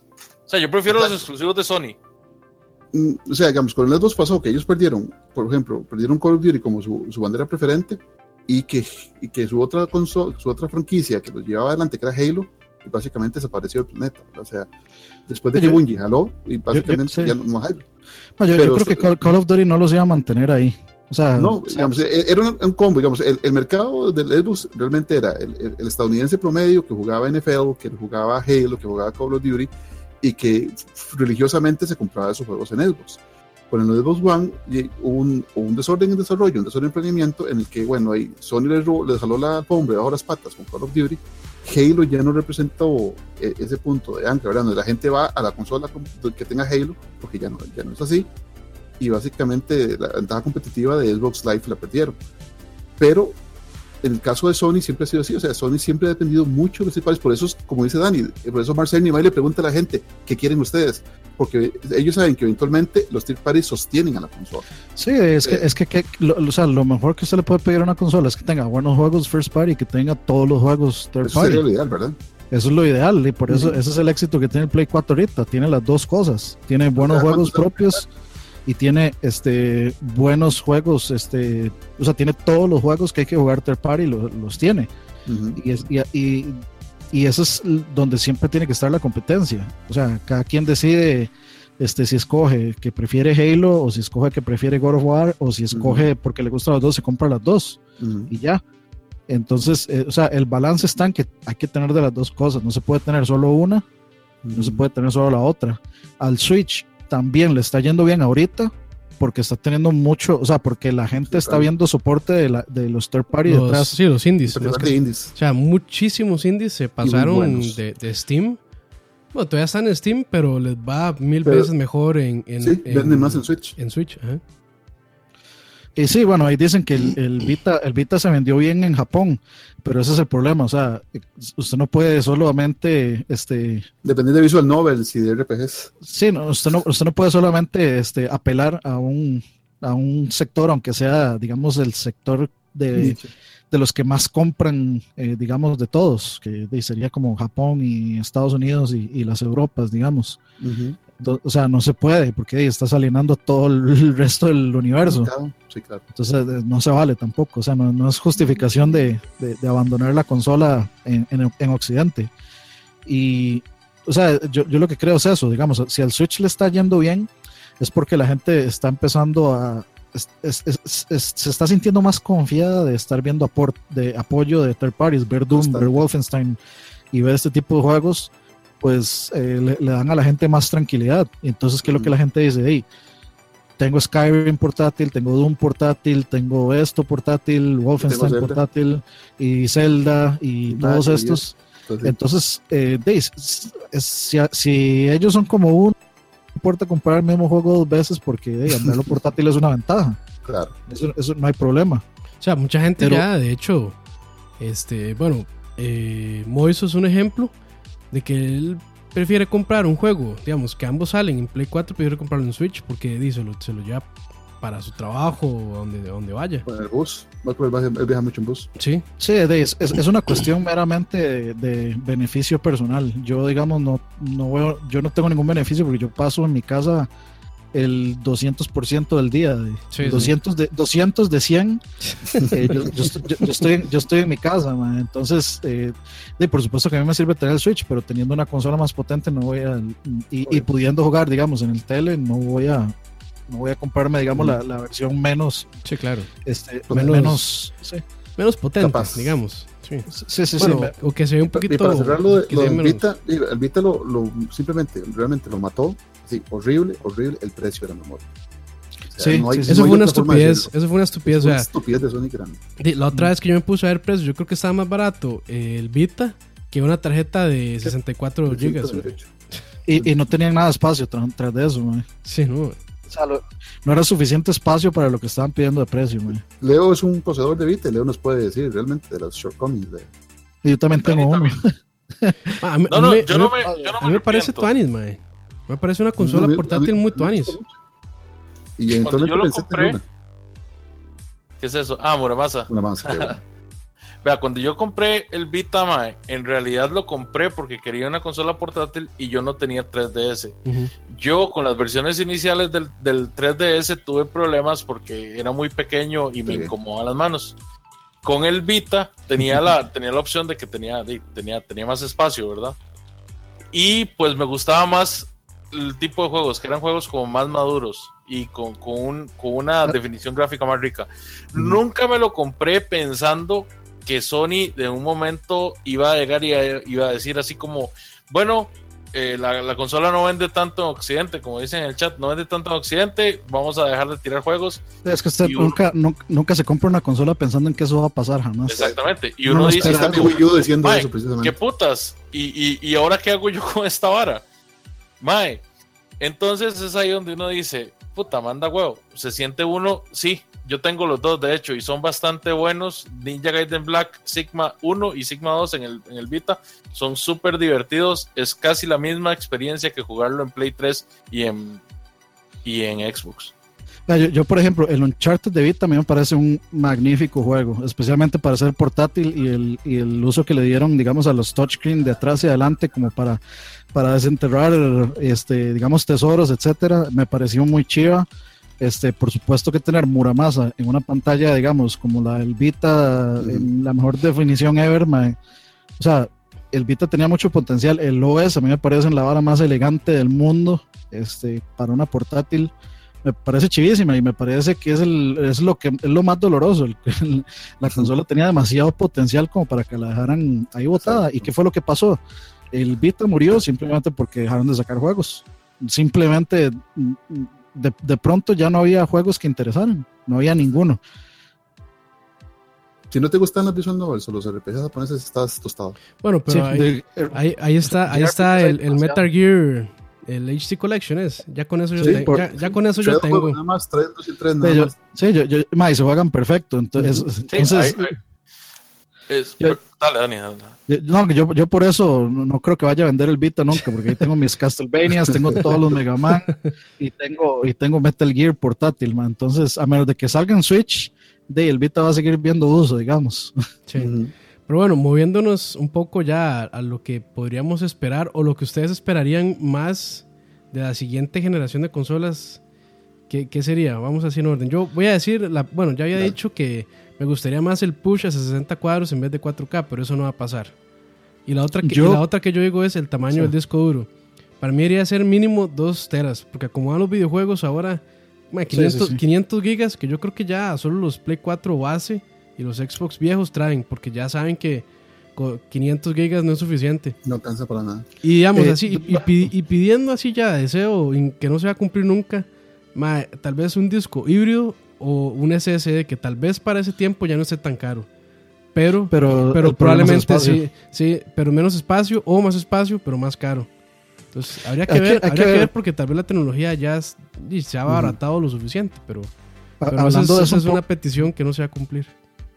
Hablando de eso un poco y aprovechando ahí un par de preguntas que hay en el chat, este Digital Foundry hizo una comparativa de velocidades entre un- en un Play 4 con SSD y uno sin SSD Ajá. y hay algunos discos duros que, que eh, salen tan bien en velocidad como un SS y algunos hasta mejor. Entonces, de, yo no sé si es un yo, yo, yo no sé si es un asunto de cómo está confeccionado el sistema operativo y la memoria y todo este O- asunto. O los puertos, este, bueno, es que no creo Sí. que no creo que sea puerto Hasta File PC. System, sí. No, va- no va a ser PCI, seguro es este SATA, pero bueno, SATA. sí, sí es SATA. Entonces quién sabe si Sí, ya eh, están muy saturados los canales, quién sabe. Sí, te- tengo, tengo entendido que, que sí hay un, hay un discos duros normales de 7200 RPMs Ajá. que el loading times de ya de los juegos y el OS pues salen también como un SSD. Entonces por ahí yo creo que eh, primordial para mí, más que la velocidad del disco duro, es el espacio, definitivamente. Más, Eso es lo que- más porque es- si incrementamos las resoluciones, se incrementan también los texturas. Exacto, y se Exacto, Sí, claro, exactamente, digamos, claro, claro. eh, eh, eh, eso lo vemos desde, desde el Play 3 y el 360. Eh, pasamos de, de bajar juegos de, no sé, 4 Sí. gigas a Final Fantasy 15 que son 120. Ah, yo me y acuerdo, a o- Grand o- Theft o- Auto que son Gears of War, 80. que yo me acuerdo 120 este eh, Max Payne 3 cuando yo lo bajé era el juego que tenía más más pesado, eran 30 gigas. Y cuando yo lo bajé yo dije, man, no puede ser que sea tan grande, man. Ahora 30 gigas es una escupa, no es nada. Y estamos, Sí, hablando, y 30 estamos hablando que eso fue hace que... Hay parches cuatro- más pequeños que eso. Exacto. Sí, sí. Básicamente el, casi el- usted el levanta último, par- parche. el- el entonces, último parche de Doom fue como de... Man, no sé, como 50 y de 50 gigas, una hora así. 55 gigas. Vulgar. Pero bueno, fue porque Sí. regalaron todo. ¿Qué es lo que yo no espero que pase? Como dice Gerardo D, no se van eliminando los juegos físicos por digitales. ¿Por qué? Porque en Estados Unidos y otros países sigue habiendo bandwidth caps, sigue habiendo límites de ancho de banda. Entonces, a- por esos mismos, mismos límites de ancho de banda es que el juego, el juego apoyado en, en el cloud, el juego apoyado en la nube, no es tan exitoso. Porque la gente no, no- a veces no tiene el ancho de banda, no tiene la, la capacidad de datos para estar pegado. para Yo creo que mientras, mi- mientras hayan entusiastas de los de, de los físicos, no se van a. no- o sea, ¿No? yo creo que no los van a quitar. Pero yo creo que de sí. hecho, a- o sea, ahora con el mismo sería- Switch, hemos visto muchos indies que no sale- sacan juegos físicos, que ahora sacan juegos físicos de colección con Limited Run. No, sería interesante, sería interesante ver una gráfica que muestre las dos líneas, digamos, y la tendencia. O sea, cómo va, cómo va tal vez bajando lo físico y subiendo, eh, y sí, bajando lo físico y subiendo lo digital. Por lo menos en PC ya es 100% digital, casi, casi. Sí, es 100% digital. Este, entonces, o sea, yo, yo creo que a veces la gente, bueno, por lo menos aquí la gente a veces prefiere comprar digital por pereza ir a la tienda. O hasta sale muchísimo más por barato facilidad. digital, digital que, que físico. Pero Y a veces es que Pero espero que digamos, oiga de o sea, verdad. desde- yo- yo no- desde Es el más país. rápido. yo Sí, sinceramente, no, rápido, sí. yo sinceramente no, no creo que para la próxima generación el físico desaparezca. Pero yo creo que sí se va a ir disminuyendo. Todavía hay tiendas muy fuertes como GameStop que tienen mucho poder en Ah, Estados pero Unidos y tienen GameStop, pero. GameStop más bien ya. O sea, GameStop- ha tenido GameStop muchos problemas. GameStop va de salida, Va de man. salida, tiene GameStop, gracias a sí. Dios, gracias a Dios, esos No, más. porque lo que hacen ellos es vender otro tipo de mercaderías. Digamos, la última vez que, uno, que yo fui a GameStop, Ah, uno se mete ahí, mitad- eso es como un vértigo. es, es como un vértigo eso exactamente, ya. es, es mercadería acc- accesoria o auxiliar a los juegos que no son juegos, pero ahí están y se venden.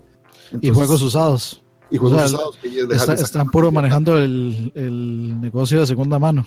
De hecho, las consolas que tienen en los GameStops de Nueva York, todas son puras de segunda. Son, so- están metidas en unas cajas de ellos, eh, unas cajas ahí custom de ellos. blanca, sí, sí. Y Ma, si que- vos querés comprar un- una consola nueva, tenés que ir a un Walmart o a un Ah, no, y, Best es, Buy. y es que, digamos, di, ahí está el grueso de sus ganancias. Porque al, ven- al vender juegos usados, la ganancia es 100% para ellos. En cambio, si son Claro. juegos nuevos, pues tienen que repartirse entre el montón de distribución y la publicadora y el desarrollador y todo eso. En cambio, o sea, cuando es un juego usado, la ganancia es casi que 100% para ellos. Y por eso es que ellos empujan tanto cuando uno va a un GameStop El medio físico. para, que, le, para que le compren un usado. Incluso la consola también.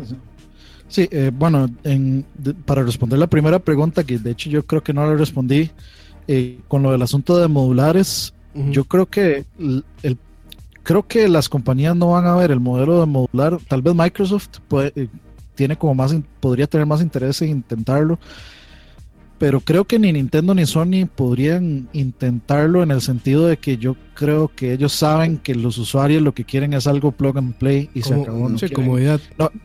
Sí, porque, porque si usted lo que quiere es apelar al mainstream, usted no le puede pedir al mainstream que cambie una tarjeta de video, que cambie memoria.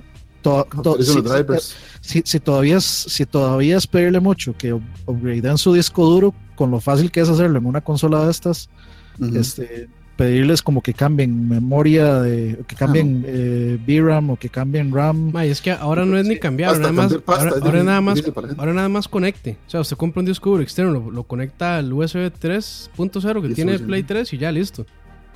Sí, sí, sí, sí, pero de, eh, no- quién sabe, a menos de que encuentren una forma en que usted pueda hacer eso externo, sin tener que abrir la consola, sin tener que De lidiar hecho- con la- las partes internas. De hecho, Razer tenía un prototipo, no era consola, era PC, que era 100% Ujú. modular y que era nada más plug and play, que eran como, básicamente, eran módulos. O sea, era como una, como una tabla. como la que tiene más- Michael. Es que usted, este, bueno, no sé, no he visto. Es que No, Michael, tiene- entiendo Michael lo que tiene una dice- PC que está como abierta, sin case. Ah, no, pero es, es que eso es un bench, es un bench, eh, un test bench. Pero eso no, Ah, ma, O sea, es una PC que nada más era, usted, este, era una tabla, usted la metía y ya empezaba a funcionar. O sea, no tenía que hacer nada más. Aparte, Mm. pero era un prototipo ahí que lo presentaron en el CES de hace como dos años o tres años, creo. Pero era PC. Ahora, este, sí entiendo que los usuarios, pues, no les interese a veces meterse en esos enredos de estar conectando y desconectando. Pero de, yo creo que tal vez alguien podría hacer el intento para ver qué tal, como para hacer una prueba, pero no sé qué tan caro será hacer eso. Yo, si, si alguien lo hace, yo creo que tendría que en ser. el chat del Ah. Steam Machine y ese es el ejemplo claro. Mm. Pero el Steam Machine una- una- una es- es una- es una consola que corre peor sea, que una una PC PC. consolidada o una consola precisada, como usted la quiere ver. Pero trataba de hacer ese puente entre ambos mercados y no, y no, no llegó Pero, lado. pero el Steam Machine no es modular. El Steam Machine nada más es una PC con un OS especial de Steam que usted puede jugar sus juegos ahí. O sea, no, no Exacto, es pero trataba de hacer algo simple para que para tratar de jalar a la gente, digamos, que no era tan tan savvy, no era tan experta al mercado de PC. Para, digamos, era facilitar la entrada al mercado PC gaming y no llegó a ningún Ahí lado. dice Gustavo S. Vean la consola Smash. Sí, esa es Sí, como el ese es como Smash. el ese es como el, el Steam portable casi. Sí, de hecho la estoy viendo y tiene los mismos controles que tiene el control, el control que venden para Steam. Ah, como el Steam, sí, que tiene como un pad ahí. Sí, son, son- son cosas dos círculos. Son Sí, sí. touchpads, básicamente. Abajo lo que tiene es un, es un, un, ¿cómo se llama esto? Un joystick. Sí, un joystick y, o sea, básicamente la consola no, no se ve así. De hecho, me recuerda mucho al Atari Lynx. o sea, el diseño lo veo feo, honestamente. Sí, de hecho yo estoy a punto de aportar al Kickstarter, mae, pero hubo unas broncas ahí, al final los más se quitaron y la, y la, este, la, mm. la, retiraron el Kickstarter y no sé qué, al final pues no le seguí la pista. Y no sé, por dónde, no, sé por dónde estará el asunto, la verdad.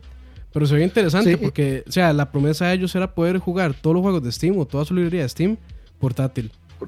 Esa era la promesa de ellos. Y bueno, la segunda pregunta, sinceramente, si yo, si yo tuviera que pedir para mí el que quiero que yo sea lo siguiente, a mí sí me, yo sí, digamos, prácticamente exigiría que fuera 4K 60. No menos que eso. O sea, sí lo, sí lo exigiría de entrada, digamos. Estaría sacando del mercado mucha gente que no ha hecho el salto.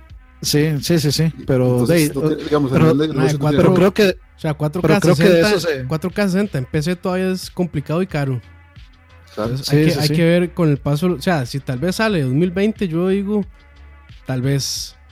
Pero sí lo veo difícil, que, que, hagan ese salto. Sí sería un salto muy importante y muy grande. Pero sí, como, o, o, como mínimo 4K 30 si lo quieren ver. que, está, sacando a todos los de 1080, digamos, son clientes perdidos, no, no tiene lógica. Pues, no, pero es, que, si, hace, hace downsample, no los deja fuera. Sí, se puede hacer, se puede hacer un downsample perfectamente y, perfectamente, pero es que estamos partiendo de la idea de que, de que vas a agarrar todo lo que ya existe. O sea, quedan dos años y igual Sony siempre ha sido, como lo dijo Dani, siempre ha sido darle seguimiento a dos consolas al mismo tiempo. O sea, el Play 4 seguiría con lo que tiene si usted quiere desarrollar ahora para el Play 5, tiene que dar el salto. O sea, yo, yo, yo mínimo sí espero que, eh, que 4K sea el estándar. Este, si la consola me dice que es 1080, 60, pues de ya el Play 4 Pro lo hace. Entonces para mí no es un válido, no es, no es un upgrade válido. O sea, se supone que es un salto generacional y el, salto generacional tiene que ser tiene, tiene que ser sustancial un poco. Es el problema de, llegar a este Con punto. Esos settings. No sé, no sé si como las generaciones están, los avances gráficos no están siendo tan drásticos en el tiempo, el salto generacional se vuelve cada vez más, más pequeño. Y es cierto el problema principal ahí es que tendrías que cambiar de tele también. O sea, estarías obligado. Si quieres un Play 5 de una vez, tenés que comprarte un tele. Porque el 1080 que tenés no. No, te va a dar. no pero si hace downsampling, sí.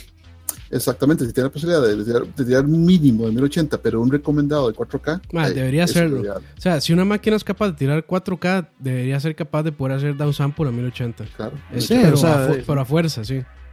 Sí, sí, sí, o sea, yo, yo no, o sea, yo sí querría que fuera de nativo, 4K nativo, nada de upscaling, digamos. Sí, o, checker, porque es que como yo lo veo, o sea, es un salto generacional, ya no es un Pro, no es un X, es un salto generacional y pues tiene que ser sustancial. En mi opinión, el salto de, ciento, de 720p y menos que tenía el Play 3 al 1080, este digamos, que tiene el Play 4 en su, digamos, gran mayoría, pues sí, es sí fue suficiente. Ah, yo sí consideré que fue un salto suficiente. Aun para cuando. Responderle a Gerardo, 4K y 60 es súper caro ahorita y en modular. O sea, en dos años y con los componentes como los compra Sony para las consolas y mentira que los va a comprar al mismo precio actual, ¿verdad? No va a ser tan caro. no sería tan caro. Yo sí estoy casi seguro que la siguiente generación de, este, de tarjetas de video de AMD y de Nvidia sí van a tirar 4K 60.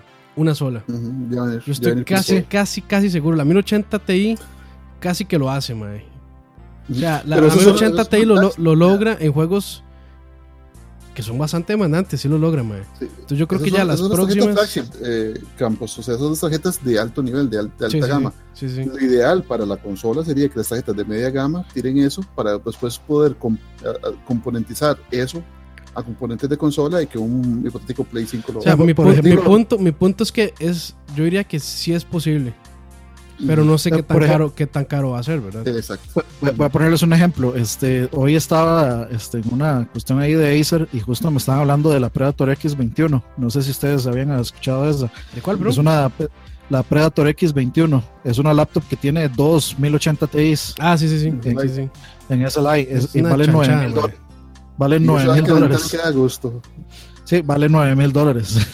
Entonces, este, para, para que tengan una idea, digamos, de, de cómo anda el precio. Y todavía de, no sabemos todo este asunto, toda esta locura de la minería y, y, la escasez y todo este asunto, no sabemos cómo va a afectar los precios de las tarjetas a futuro. Yo soy, yo soy optimista y quisiera pensar que eso no va a afectar en lo más mínimo la manufactura de, de consolas, eh, que va a afectar solo PC, porque la manufactura de, de, partes para consolas me imagino que se maneja completamente Sí, diferente. Por otra división, otra, otro tipo de negocio, otro tipo de etcétera, porque son pues manufacturados de forma diferente, con especificaciones específicas. Diferentes. Este, exacto, entonces yo esperaría que no afecten nada, pero de, habría, que, habría que ver el precio de una 1080 Ti como, este, como de, la- de esas dos, de esa laptop, hay que ver, habría que ver en dos años a ver cómo está. Que Inclusive habría que, tiene un monitor de 21 pulgadas. Sí, es una laptop de 21 pulgadas. ¿no? Esa, esa, esa laptop viene con rodines, ¿verdad? Para andarla jalando, porque que pesar que a gusto. Eso no es una laptop, es un mobile desktop. Es Ma, un yo- modelo. o sea, yo creo que Pesa eso, 8, eso es- kilos. o sea, yo creo que eso, Exacto, es- sí. eso, o sea, ni, probablemente lo vendan por, ma, por pedido nada más. Porque a nadie le va a interesar esa Para el vara. mercado de Aliwell, por ejemplo, que es gente que va a pagar lo que, lo que tiene que pagar y punto. Pero, digamos, a, ni- a nivel de lo que yo creo, o sea, yo esperaría, sí, y solo sí, el nivel medio de televisores de 4K a 60p que dice Dani llega a un precio mínimo estándar de, de 500 dólares, es entonces que las productoras de consolas se van a lanzar a decir, "Va, salimos con 4K, o que el parque de, tele- de televisores establecidos en las casas llegue un, por lo menos a un 50%, que puedo, puedo uno decir fácilmente que no está ni en un 15%. Yo, yo sí creo que vamos a ver. sí. Yo, yo sí creo que vamos a eso con los teles. Y, y, digamos, ahí hablan, pone una buena pregunta a Asdrúbal, que si no sería más fácil 2K 60 frames. Yo creo que no, no vamos a pasar por 2K porque a Sony, Sony No. como manufacturador de televisores No, no, no, no. le sirve. O sea, no, hay- No, no- no, no- no, no va a haber tele- 2K. no va a haber televisores de 1440p, ma. Eso es una resolución muy de PC. Sí, sí, sí. muy específica de PC. Entonces a, Sony no le sirve y a Microsoft técnicamente tampoco le sirve porque de ellos dependen de un televisor, no, no de un monitor. Entonces yo creo que sí la, la resolución de 2K, pues aunque es- yo la hubiera considerado aceptable, 2K 60 frames me hubiera parecido una 2K 60 frames 144 Hz o como le como De le quieran hecho, llamar, me hubiera parecido ideal. Pero yo creo que sí se va a De, brincar. de el hecho, 2K es- esa es la resolución que llega al PlayStation 4 Pro, 2K a veces con checkerboard. Ajá, exacto. Eso, Exacto. esa es Como la dijo Rafa, en Goyo la compra y la terminan de pagar sus nietos, en mi caso. El Pero sí, bueno, día, ot- por favor, otra cuestión que yo pues, me gustaría personalmente es el ese back- eh, backwards compatibility. Aunque yo sé que ma, está muy difícil que pase porque o sea, el, el mer- el- el mercado de remasters y remakes es un gran negocio y les deja muchísimas ganancias. Bueno, Crash, Ahí donde se ve la Crash es un, es una gran, es un, es un ejemplo, sí. Porque el management de Microsoft dice, bueno, no importa, nosotros hacemos todo lo posible, la policíamos para darles backward compatibility con los juegos que ustedes ya tienen. Si usted mete su juego y él le valida el juego, después baja el contenido del juego, Ujú. y no solamente de 360, sino de Xbox del viejo, el clásico, el que nadie creía que iba a poder ser emulado. Y Sony dice, no, ¿para, para qué vamos a molestar por eso? Des- desde el principio deshabilitamos el hardware de backward compatibility en el Play 3. En el 4 ni siquiera está. Y le vamos a vender remasters en el 5 como hemos hecho en el 4. Además que tirar- ahí está el PlayStation, ¿cómo se llama? PlayStation Now también. Les voy a tirar eso ahí por el, por el, el chat para que lo vean. Es el, el- tal vez lo puede poner Campos ahí en, el- en la pantalla. Ajá, ajá. Es el, el, digamos, el market penetration, como le gusta a Campos, de, del 4K. Gracias, y de, va, va en la bastante alza. Ahorita está, eh, bueno, al, al fourth quarter del 2017 estaba en 28.8%. Pero sí se ve, Saludos o a sea, Alejandro desde la Patagonia. saludos hasta, hasta la Patagonia, siempre Alejandro. Gracias, fiel. Ale. Este, También 4K Sí, sí, ha sí. sido una tecnología que se ha vuelto muy accesible, estúpidamente accesible en, Rápido. en, en relación de los últimos cuatro años, ¿verdad? Cuando pasamos de tener televisores de 5 millones, 4K los primeros, ahorita que podemos conseguir televisores de 4K en 700 mil. No, Pero de- todavía no hay, teles, hay teles 4K entry con HDR en 350 mil colones. Solo los puedo ir a buscar a, los puedo ir a buscar aquí a, eh, a- Se tiene desde acá. A Goyo, Ah, para que pra- lo puedan pra- ver tus hijos. no, a Pr- PriceMart o en Walmart, Walmart. usted encuentra y, mar- y buena marca, marca Sony, marca Pero no son LG, los que recomendaríamos Samsung. nosotros para. Nosotros que recomendaríamos Es- nosotros para comprar. Pues em, no son los que le recomendaría a un purista. O sea, los que están buscando la experiencia más alta. El tele que yo tengo, mentira, es que es un tele para puristas, es un tele capaz. Y, es un tele de gama baja. Y, yo estoy Estoy feliz con eso, no, no, Sí. no lo voy a cambiar. Entonces, para alguien sí muy exigente con esta cuestión de los colores y que el HDR no es lo suficiente y que y todo esto, pues uno no le va a decir de "Y vaya, Ujú. este, va- vaya, cómprese ese tele de 350 mil, pero de que son capaces, si uno, uno se mete a ver reviews, por ejemplo, y los reviews son por lo general de cuatro estrellas, cuatro y medio, y en el sentido de que lo que dicen es, para lo que usted está pagando, esto es más que suficiente y le, le entrega, le entrega lo que usted está pidiendo por el, por, por el precio que usted está pagando. Entonces por ahí pues sí es viable. Es viable si usted lo que quiere es un tele eh, para aprovecharlo, 4K. El 4K pues de- se va a aprovechar y tal vez lo eh, tal vez lo que no es tan alta gama es el asunto del HDR. Que, Sí, que para mí sigue siendo el, el- el punto de venta. O sea, es que eso realmente cuando uno lo ve y, y se ve la diferencia, o sea, realmente es, es, es el gancho para seguir vendiendo.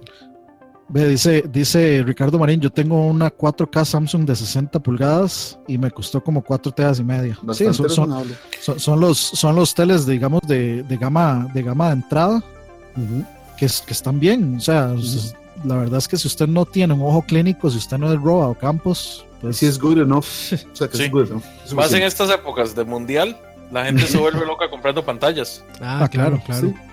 Y, como dice, como dice Alejandro, es lástima que este 4K no sea mejor y básicamente porque la mayor parte de gente que va a transmitir contenido para el mundial la va a transmitir si acaso en 1080. Si acaso. Si acaso en 1080 por los gastos, el gasto de ancha banda, ¿verdad? O sea, te- ¿Qué tendrías que tener algo como 4K? Sky y, y- y una y es, es que es de aquí de- no, no llega a 4K. No llega.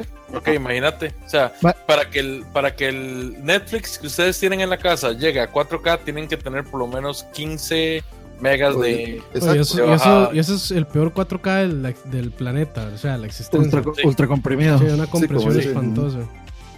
No, y digamos, una, una cosa que yo les pasé, bueno, estando ahí en esa, en, en esa reunión de Acer, este, me pareció interesante ver que ellos presentaban información sobre IMAX, formato IMAX en realidad virtual. Wow. Entonces, o sea, si hay el interés por el VR está ahí, sigue ahí. No, no, no, no parece que vaya a morir de ninguna forma. Pero y más bien- y se- más bien parece que- ventas. No, no, no, no. sea, no se queda todavía. Al Bueno, menos no yo- todavía. yo no sé, yo no sé cómo estar, serán sinceramente las ventas más mainstream, pero yo no sé, digamos, por ejemplo, cómo irán las ventas de, de estos aparatillos de móviles comunes y corrientes, los que valen 10 dólares, Ah, los que valen 50 dólares. No sé cómo, cómo estará ese asunto, pero, o sea, ¿para qué, para qué piensan invertir en IMAX en realidad virtual si, si no hay, si no ven algún tipo de, de mercado Déjenme por ahí? devolver las preguntas a ustedes. Vean así. ¿Qué esperarían ustedes que tenga el nuevo Play para vender? Porque ya vimos que el poder, pues realmente es, es evolutivo y se espera que sea más poderoso, pero ¿qué gancho específico, qué, qué capacidad, qué cualidad particular esperan ustedes que tenga el Play 5 para vender?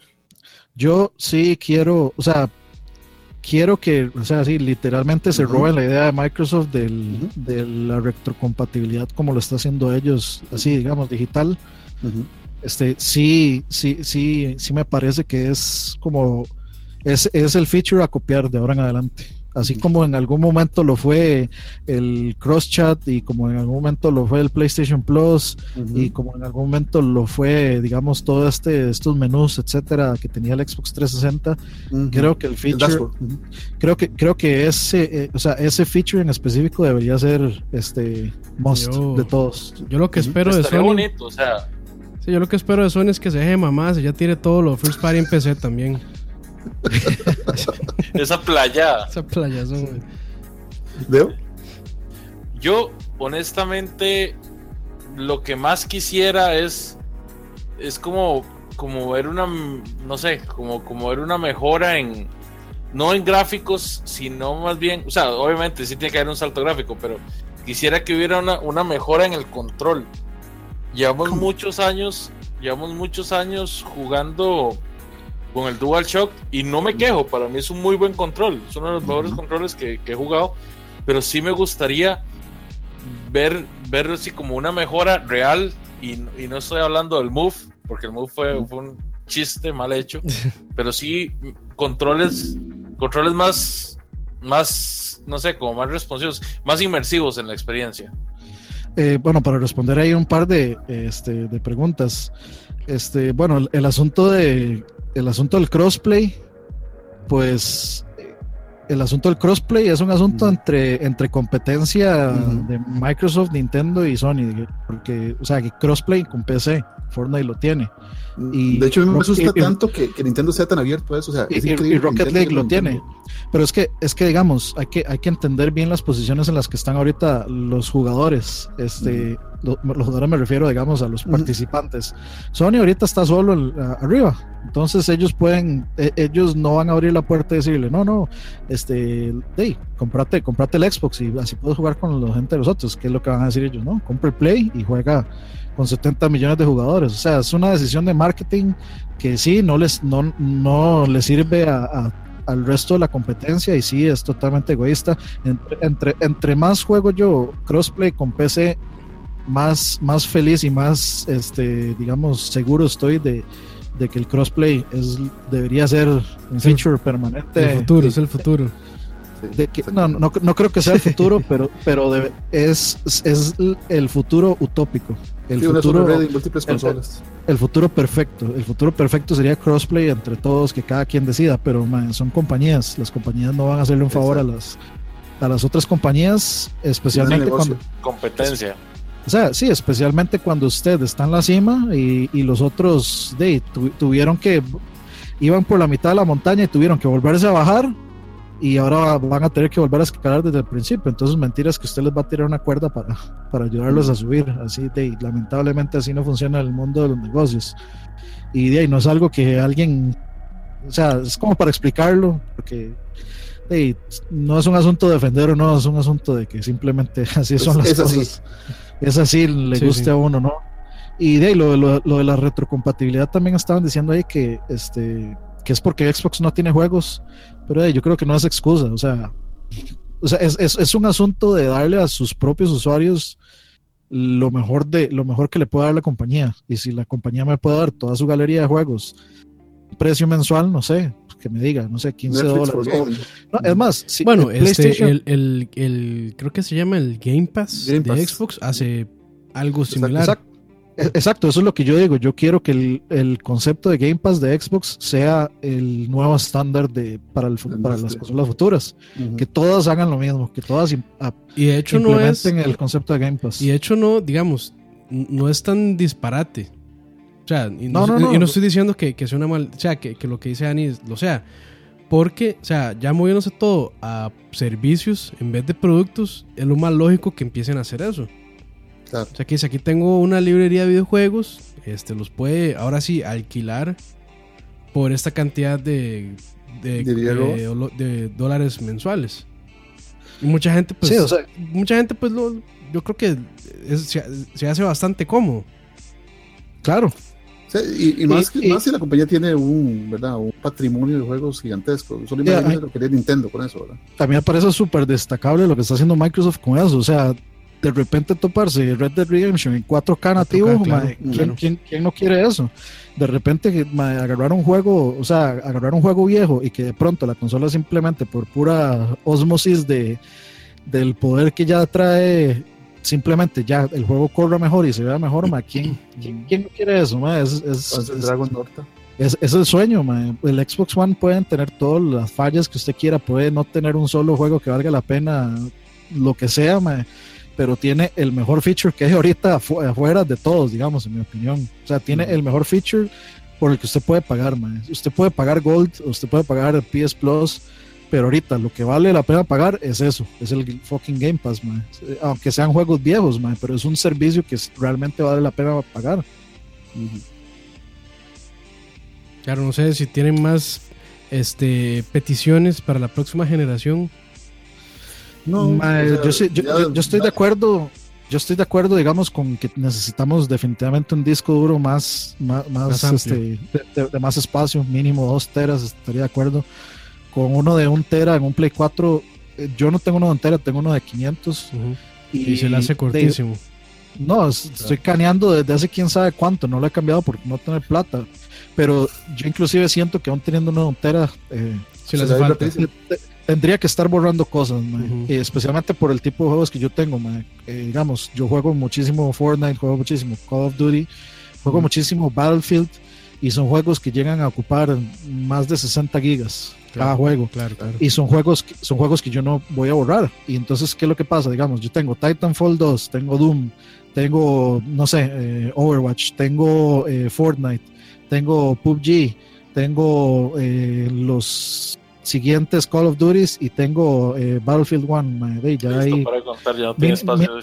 Sí, ahí Sí, el disco. ya ahí tengo Lo que ver no tienes disco. Sí.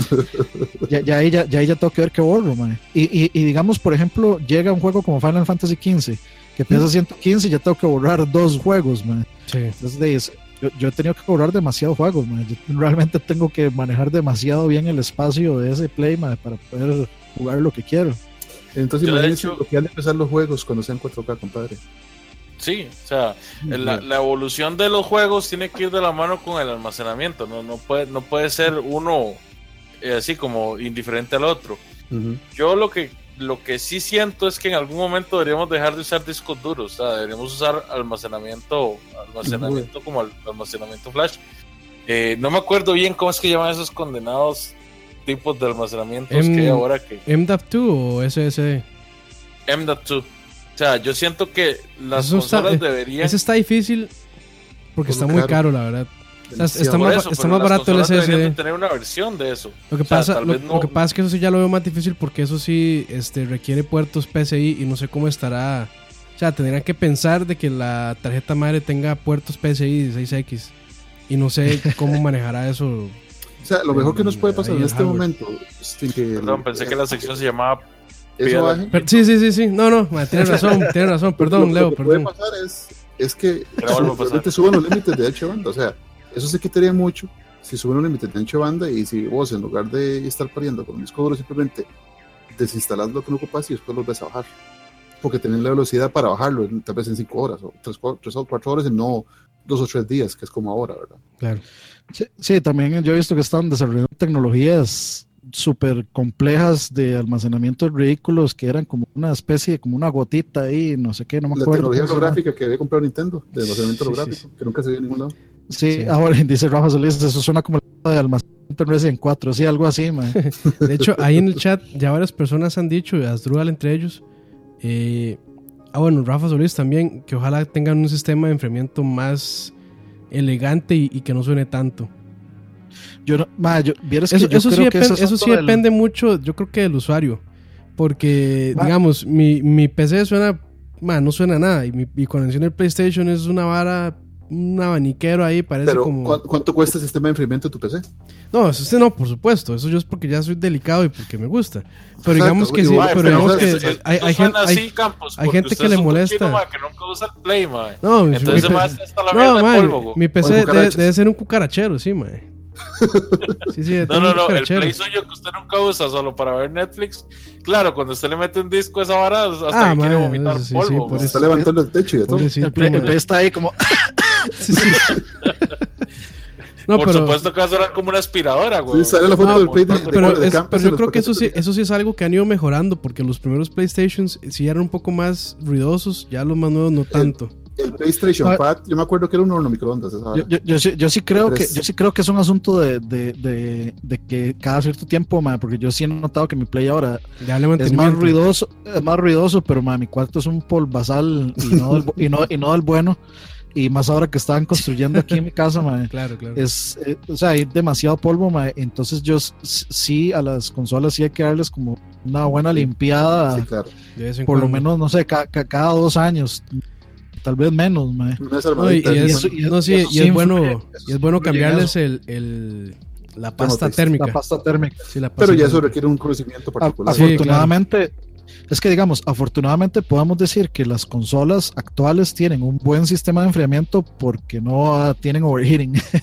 o sea, no, no, estamos viendo ni Yellow Light of Dead, ni Red Light of Dead, ni Blue Light of Dead, ni nada de eso, ma. entonces ya es, es, un aspecto a celebrar. Ma. Bueno, el, el, por lo menos el, lograron un buen diseño. El Xbox One X tiene Vapor Chamber y eso es una tecnología, pues, sí. no es nueva, pero digamos en consolas sí es algo que se aplicó hasta hace poco y es muy efectivo también y no tan ruidoso.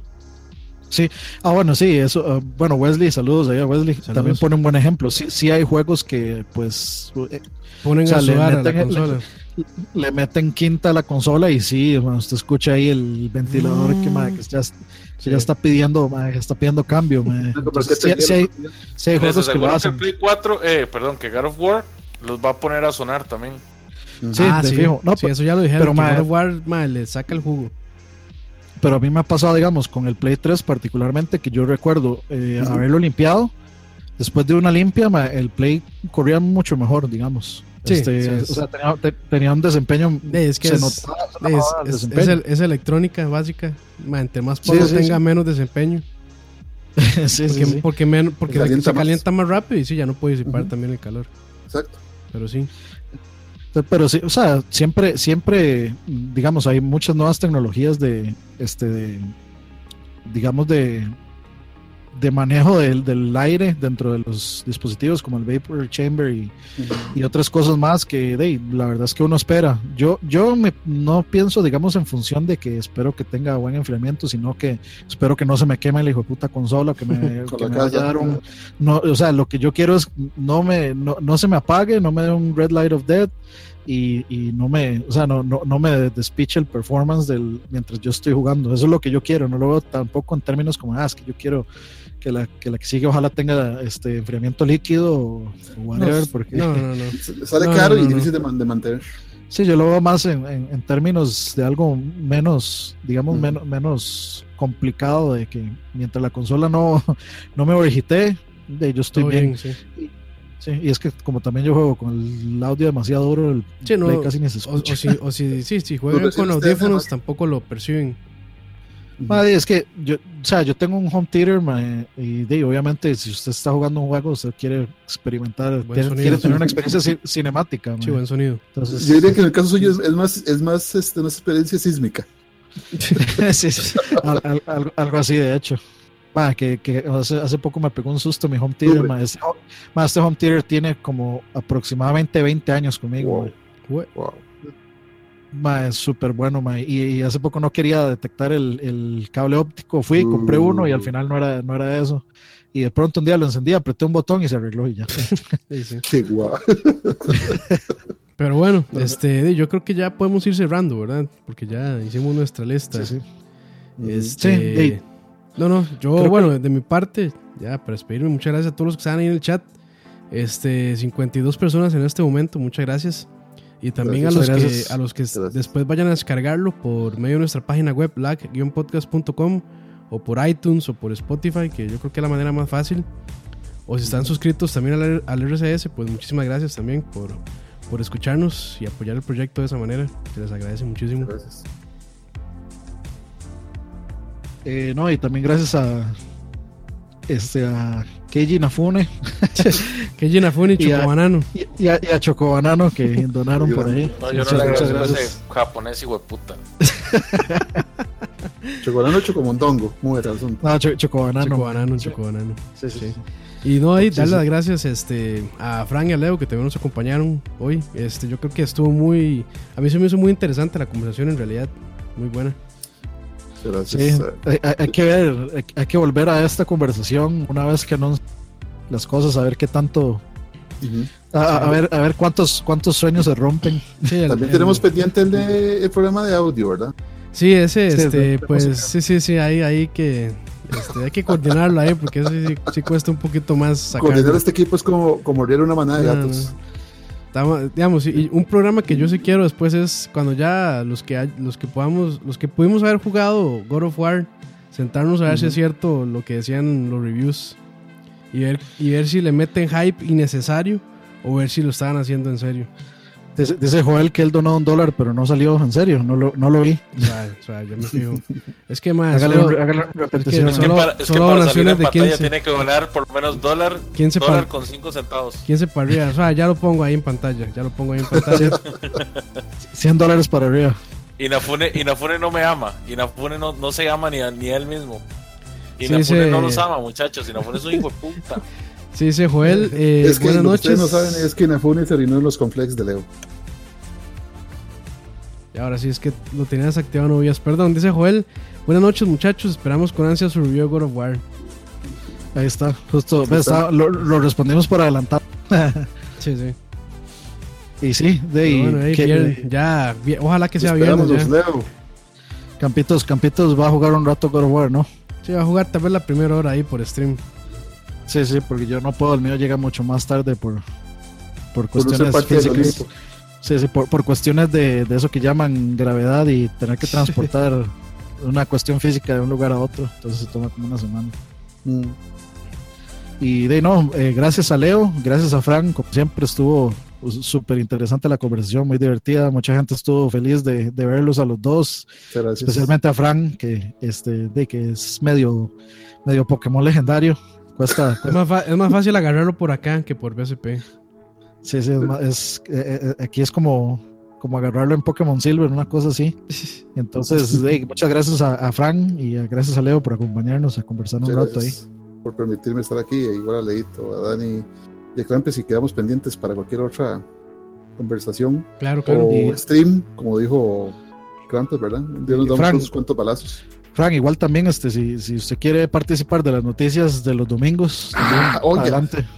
Eso es lo que quería ver. Todos los domingos, Sí. todos los domingos Los a las domingos a las 8. A, a las 8, not- noticitas, ahí podemos Entonces yo le entro. conversar. Yo le entro. Pero sí, bueno, Entro, le entro. muchas gracias. Buenas noches a todos y nos escuchamos la próxima. Pura vida. Nos vemos, chao. Chao. Hasta luego.